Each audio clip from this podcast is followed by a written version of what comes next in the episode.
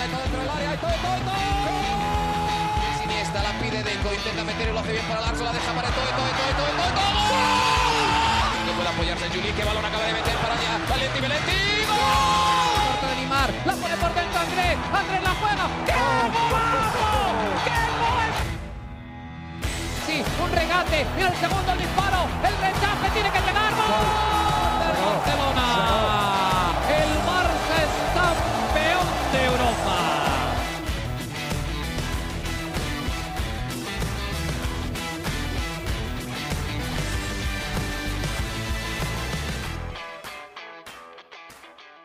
Hola amigos de ADN Barça, bienvenidos a una nueva edición de nuestro podcast. Un par de días después, pero bueno, por mi culpa, pero aquí estamos de regreso con ADN Barça Podcast después del triunfo del Fútbol Club Barcelona 2 a 1 ante el Real Madrid en el último minuto en el clásico de la pasada jornada. Vamos a hablar hoy, como siempre, con Mariana Guzmán sobre esa experiencia, ver ganar al Barça en el último minuto en el clásico y encaminar prácticamente la liga a falta de 12 jornadas. Mariana, ¿cómo estás? Bienvenida nuevamente a ADN Barça.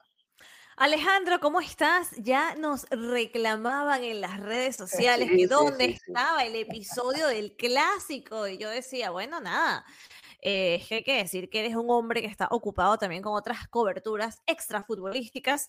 Y nada, se cumplió igual, aunque sea hoy miércoles, unos días después, pero no es tarde para hablar del clásico porque hubo victoria de el Fútbol Club Barcelona, así que hay muchas cosas que comentar al respecto del partido, del ambiente, y tenía muchas ganas de, de grabar episodio. Obviamente llegué a mi casa como a la una y media de la mañana y era como, "Ay, bueno, ahora grabamos luego, pero, mm, pero todavía tengo la, eh, la, la emoción de, del clásico. Además que, Alejandro, me fui un montón de horas antes para, mm, para poder vivirlo de verdad, ¿no?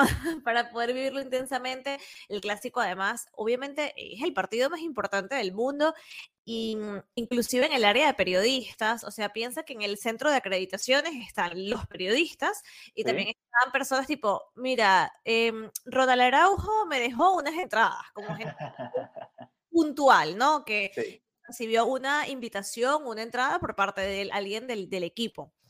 Entonces, claro, nunca en mi vida hacemos, eh, los de prensa, no hacemos cola, porque, ¿sabes? Nosotros estamos trabajando, es nuestra prioridad entrar ahí lo más rápido posible. Claro. Y nada, como que yo llego, hay una cola larguísima, y cuando yo llego hay que se le entra, hay que permiso, prensa, y hay que sí, sí, prensa es toda esa cosa. Por favor. Así me pasó con los japoneses acá en Miami en la final del clásico, igualito. Yo que voy a, voy a entrar, por favor, prensa. Sí, Excuse me. haga, haga esa fila de 150 periodistas que están aquí para cubrir el evento. Es que es muy fuerte. Yo como, sí, sí, prensa. Y que sí, sí, prensa. Por eso, "Ay, ¿esa ¿cuál es prensa? Y yo, no puede ser.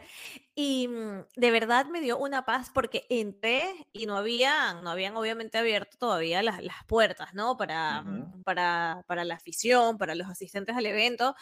Y, y ya se sentía como el mood de, de clásico, de los alrededores también, obviamente muchísimo, muchísimo, muchísimo ambiente, como, como es lógico, totalmente llenas, repletas las calles, los alrededores, y nada, o sea, me da tanta, es casi como un lugar, me voy a poner mística, como un lugar espiritual, o sea, antes de que se llene el estadio y una vez se vacía, es como un lugar de verdad mágico, como para pensar. Y me pude tomar, mira, no sé si viste la foto que puse en Twitter, bueno, y en Sí. Instagram, que dice atrás Forza Barça. Es imposible tomarse una foto ahí porque hay como 10 niños encima del Forza Barça, gente pasando. O sea, es un lugar mega complicado de tomarse una foto en un día de partido, en un día de clásico, aún más. Y, y nada, disfrutando también, periodistas, eh, de esos periodistas que uno, bueno, que en mi caso, ¿no? Como que uno crece viendo en televisión, estaban ahí, era como, wow, de verdad, el ambiente espectacular desde el primer momento y la afición era como, el estadio estaba, pero estaba a punto de un lleno total, eh, como por las mismas obras, ya tenía menos capacidad, pero para hacer un lleno total solamente faltaron como 130 lugares. O sea, el estadio estaba repleto y la gente estaba enchufadísima desde un primer momento y desde que salieron a calentar era, mm, era, era como una energía que dices, no, este, este partido yo sabía como que este partido lo tiene que ganar el Barça. O sea, si con esta energía no gana, es que no, o sea, tenía que ser así. Y, y, bueno, así fue. De las, de las cinco razones de que, que apunté en mi artículo, una, una, una clave era, era el Camp Nou, y no sé si viste también, y ya te voy a dejar hablar porque me estoy aquí. Bueno, pero es que tienes que hablarnos de tu experiencia porque estuviste ahí en el estadio. Exacto. Em, no sé si viste el video que puse al final, porque ya suena el, el, final. bueno, el himno suena en la, mm, cuando, cuando salen los jugadores, cuando saltan al terreno de juego, pero el, uno de los, el, el reel que yo publiqué fue cuando ya se acaba el partido que, también es cierto que, que, ponen el himno, pero lo que me llamó muchísimo la atención y lo que fue tan mágico ese momento es que nadie se movió de su sitio, ¿sabes? Es como que en los otros partidos la gente ya sobre el minuto 80 y algo comienza a irse, porque no te creas, no es fácil que salgan 90, 80 mil personas, ¿sabes? Y que todos al metro, es horrible. Entonces la gente se va saliendo con unos minutos y era como que, no, no, nadie se movió el himno suena unos segundos, 20 eh, segundos al, cuando, cuando se acaba el partido, y luego con la gente comenzaba a cantar y a cantar y a cantar, y era, fue muy, muy, muy, muy brutal la energía que se sentía en, en esos minutos. Bueno, el, el, equipo se quedó celebrando, hicieron piñas, se abrazaron, se acercaron a la afición. Y de verdad fue uno de los mejores ambientes que he, he sentido, ¿no? En el, en el Camp Nou en los últimos, en los últimos años, así que brutal, te lo juro. Lo único, Alejandro, que me faltó para decir perfecto, maravilloso, eh, fue como un mosaico, un tifo, no sé, me, me, me hizo falta. No entiendo, no, no estoy, no, mm, no estoy informada de las razones por las cuales no se hizo. Creo que era una buena oportunidad porque había un ambientazo tampoco, no todo el mundo se, se, animó como a encender las linternas de los, de los teléfonos celulares, que eso también da un muy buen ambiente, pero apartando eso, que es una pequeñez, el ambiente espectacular de, de principio a fin. No, y además con, con, esa victoria, con un gol en el último minuto, pues se dio todo perfecto para el Barça, ¿no? A pesar de que no había empezado tan bien con el gol de Vinicius, el Barça pudo remontar y conseguir este triunfo. A ver, eh, rápidamente, ¿no? Obviamente el ambiente y todo lo que se vivía, la previa se llegaba y hablábamos tú y yo de, que quizás incluso desde mi lado yo lo veía con más calma, pero a la hora del partido y sobre todo cuando empiezas perdiendo con el Real Madrid. ¿Cómo lo viviste? de gol, no, el gol de Sergi Roberto lo grité muchísimo y el de que sí ni te digo. Creo que desperté a los vecinos que estaban durmiendo su siesta de domingo acá, porque lo grité como si hubiese el Barça ganado el campeonato ya de una vez, porque eh, eh, el partido, no sé si tuviste la misma sensación, Mariana, parecía que en los últimos 15 minutos estaba para cualquiera, ¿no? El, el que pudiera meter el gol iba a ganar el juego. Y el Madrid hizo gol y todo, solo que fue en, posición adelantada y después le tocó la oportunidad al Barça, pero era un ida y vuelta que, que, creo que fue bastante interesante en esos minutos finales. ¿Cómo lo viviste, por ejemplo, allá en el Camp Nou? No, fue la locura, fue la locura ese gol. No sabes cómo, cómo se puso el estadio. Eh, además, me, me, acordé que en el episodio yo decía que yo no veía como titular a Sergi Roberto y yo claramente no lo veía como titular. Yo tampoco, yo tampoco. Es ese momento en el que, mira, no solamente salió como titular, sino que además anotó ese, ese gol y nada, la gente lo vivió al máximo. Hubo la, cuando mm, le anularon al, al Real Madrid el gol, Em, la gente lo celebraron también, pero es que lo, celebró, lo celebraron igual. O sea, yo me quedé como, ¿qué está pasando?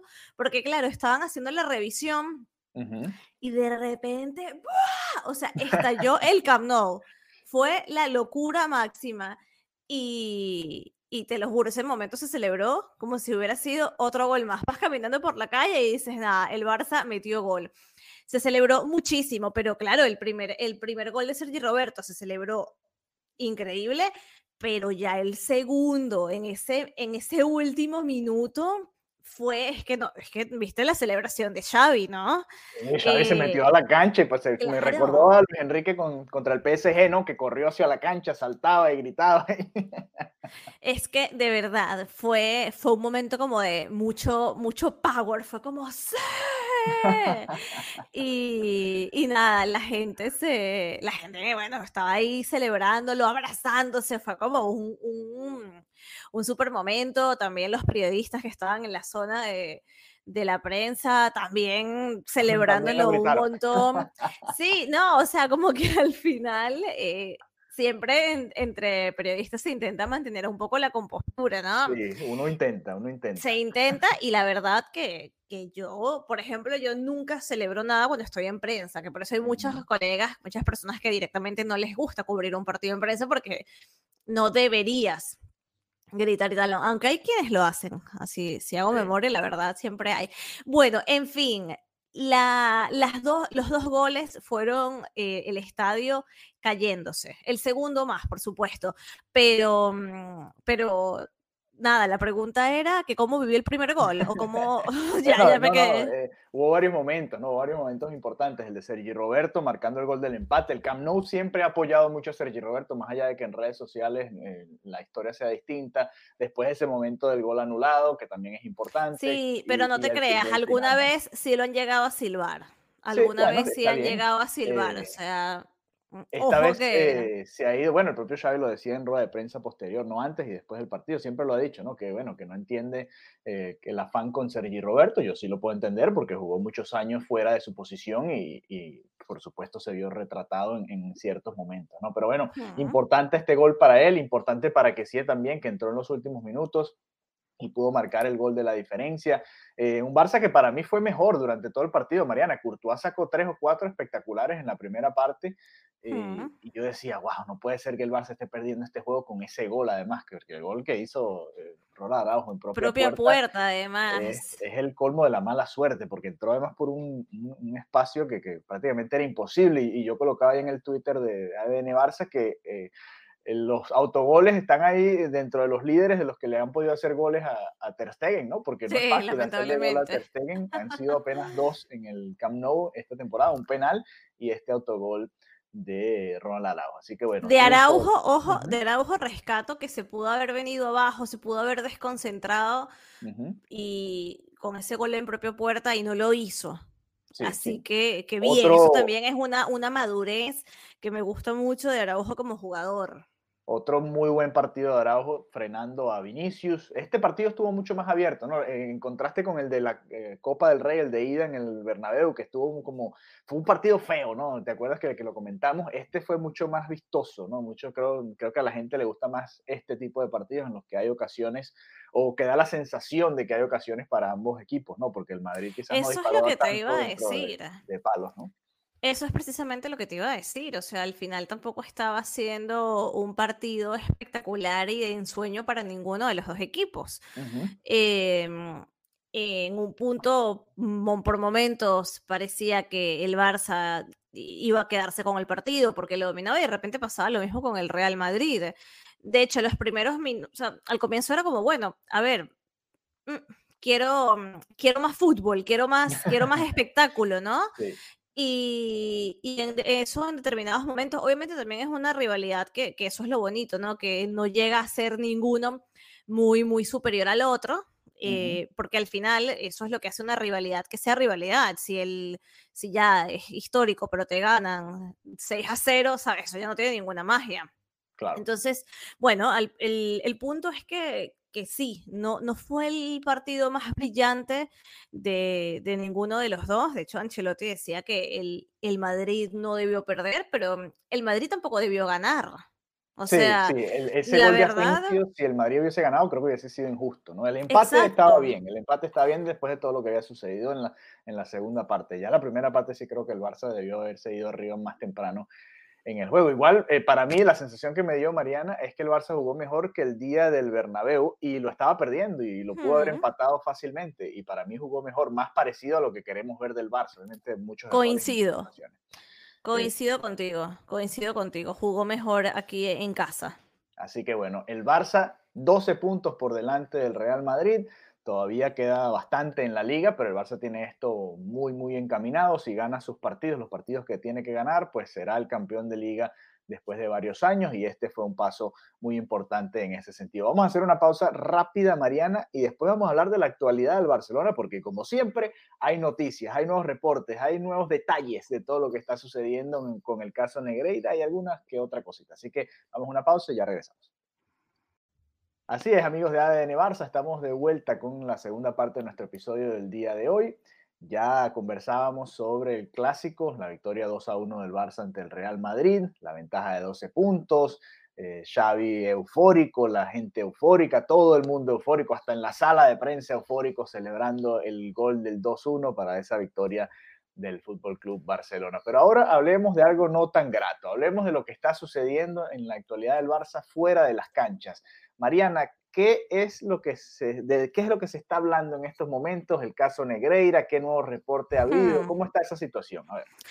Eh, sí, eh, hoy se supo que el Barça presenta cinco demandas contra periodistas, precisamente, sí, por el caso Negreira, y está previsto que mañana jueves se hagan cuatro denuncias, denuncias más, ¿no? Precisamente por dañar la imagen de la entidad barcelonista con estas informaciones. Decían que, mm, bueno, ya decía la Laporta, ¿no? Que de alguna manera no se quería quedar con los brazos cruzados ante, ante esto.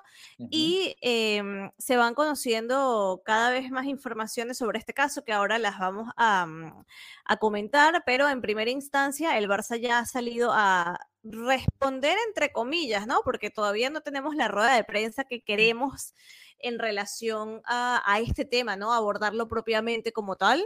De hecho, eh, entiendo por personas eh, allegadas al club que, eh, y allegadas a esta, a, la porta y a, la dirección, a la directiva, que, que, sí, que la rueda de prensa está contemplada hacerla, que están esperando puntualmente por cosas, ¿no? Me imagino que es algo más que todo legal, pero sí, sí se va a hacer esta rueda de prensa. Y bueno, nada, que tenemos estas demandas, ¿no? Hoy cuatro, perdón, hoy cinco, hoy fue a cinco periodistas y ya mm, mañana cuatro periodistas más. Yo hubiera preferido invertir el orden. Yo primero hubiera querido que se hablara, ¿no? Que, que el Barcelona respondiera y que una vez se responda las inquietudes y se, esclarezca todo, ahí, bueno, se, se, tenga que hacer las querellas contra, el, contra quien el Barça considere y le estipule correcto, ¿no? El departamento legal. Pero yo creo que aquí el orden de los factores a mí sí me altera un poco, ¿no? Yo, yo hubiera preferido que, que hubiera sido distinto porque al final Sí es verdad, Alejandro, que hay cosas que se están diciendo que son horribles y que eso también alguien tiene que frenarlo. Sí, pero yo creo que prioridad, prioridad, ¿no? Primero lo primero. Entonces, nada. Sí, y, eh, mm. y, no es normal, a ver, habrá sucedido y sucederá en el futuro, pero no suele ser habitual que un club vaya directo contra los periodistas a, denunciarlos, ¿no? Eh, es, es, fuerte, ¿no? Lo que está haciendo el Barça se entiende, pero... Y tampoco es idóneo. Y tampoco es idóneo, la verdad. Y sobre todo, como tú dices, sin dar la información ¿no? al público, porque ajá, la gente va a ver, ajá, están denunciando a los periodistas, que bueno, está bien, mucha gente lo pedía porque estaban difamando, lo que sea que, que esté dentro de esa denuncia, pero también es importante que la gente sepa qué es lo que está pasando, qué arrojó esa investigación interna que se iba a hacer y toda la información que tiene que dar la puerta. Ahí estoy de acuerdo contigo, pero bueno, es al menos una reacción, ¿no? Porque esos comunicados que han enviado, la verdad es que han sido muy escuetos han sido totalmente escuetos, ¿no? Entonces, por eso yo, si yo fuera asesora, hubiera dicho, mira, perfecto, si tú quieres, si tú consideras que mm, esto es algo para demandar, bueno, eh, háganlo, pero primero hay que cumplir con unas prioridades que en este, que para mí no, no está siendo la, hoja de las prioridades en cuanto a esto, me parece que no, no está muy, muy clara. Entonces, también em, ¿Por qué? Porque hay mucha gente que dice, bueno, sí, la libertad de expresión. Yo entiendo que quizás para las personas que estén fuera de España pueden decir esto, pero luego cuando comienzas a escuchar las cosas que se dicen, son cosas espantosas, Alejandro. Son cosas deplorables que ya se meten, o sea, que ya trasciende lo que es el caso Negrera. ¿Me explico? O sea, ya se va a, a, a cosas a terrenos que no se viene, que, que no tiene que salir a, no, no, tiene que salir a colación porque no tiene ninguna vinculación y ya estás literal pisoteando la institución. Entonces, bueno, si van a tomar, van a tomar medidas legales, perfecto, pero yo solamente digo que eh, que hagan primero estas, estas declaraciones y estas explicaciones y que ya una vez se haga eso, bueno, se encarguen. De hecho, que iban a abrir un correo electrónico para que los socios pudieran compartir esta información y yo, bueno, pero vamos a, lo, a, la, mm, a la prioridad, ¿no?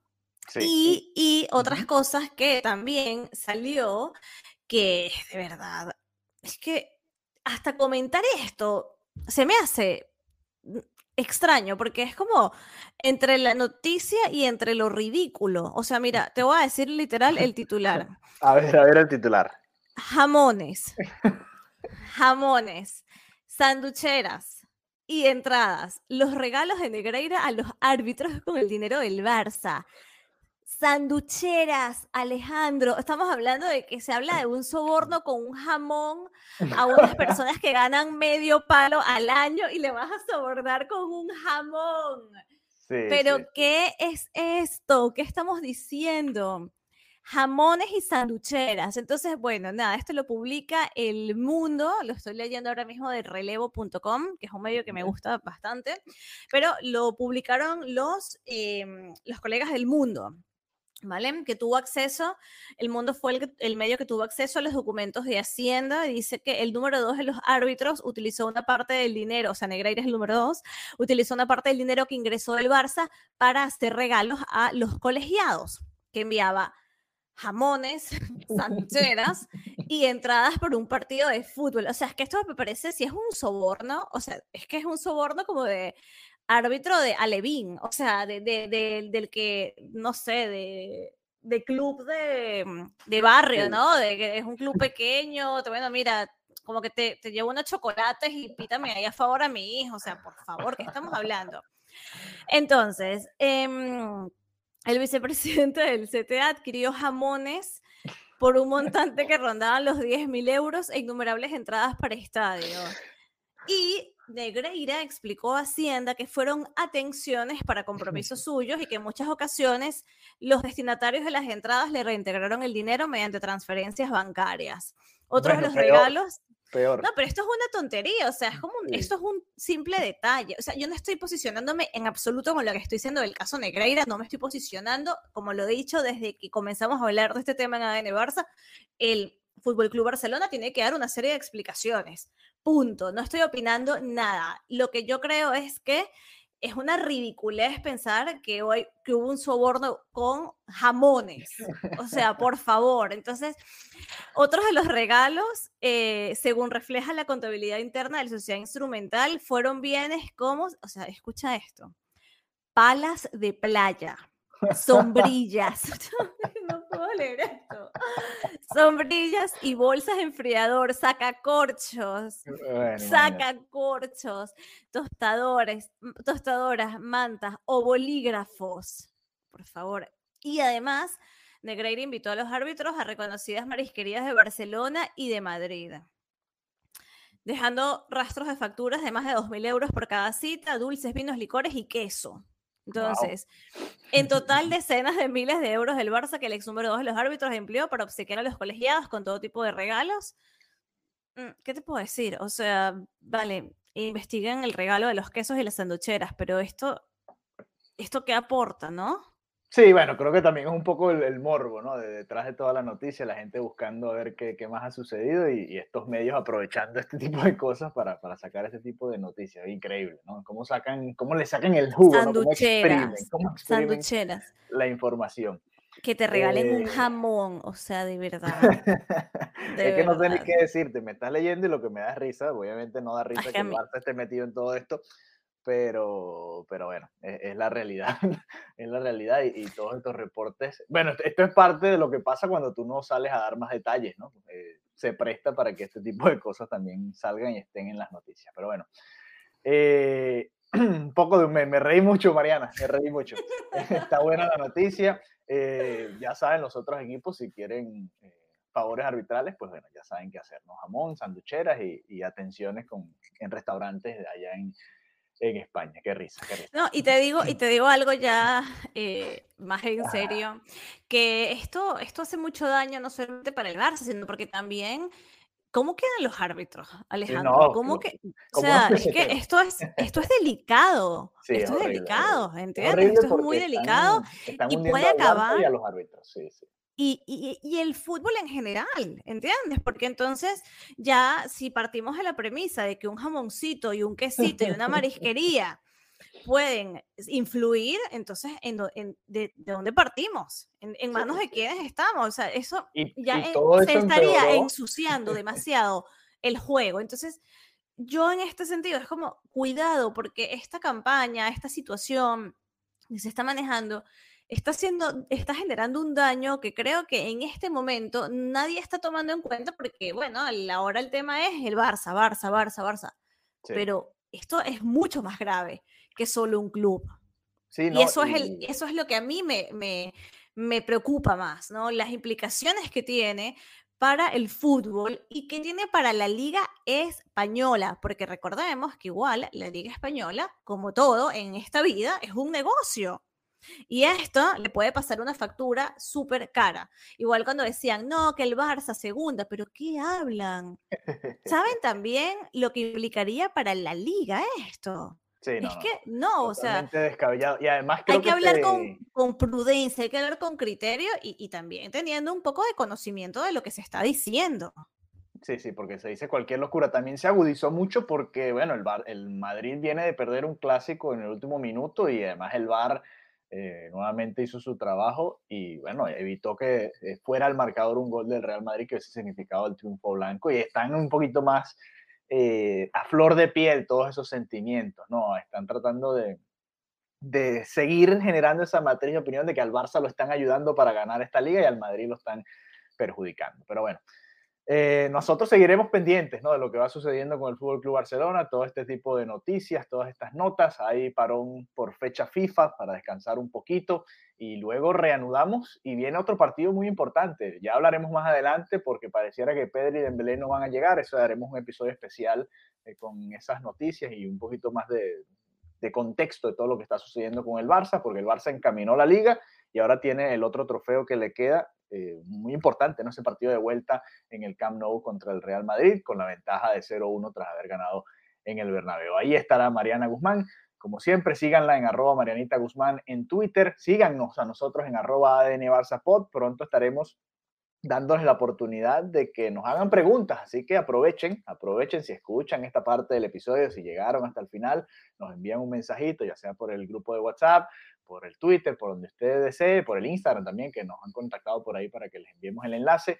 Pueden hacerlo y con mucho gusto escucharemos sus preguntas y las responderemos acá en el próximo episodio. Así que bueno, gracias por habernos acompañado y será hasta una próxima edición de ADN Barça. Bye bye. Adeu.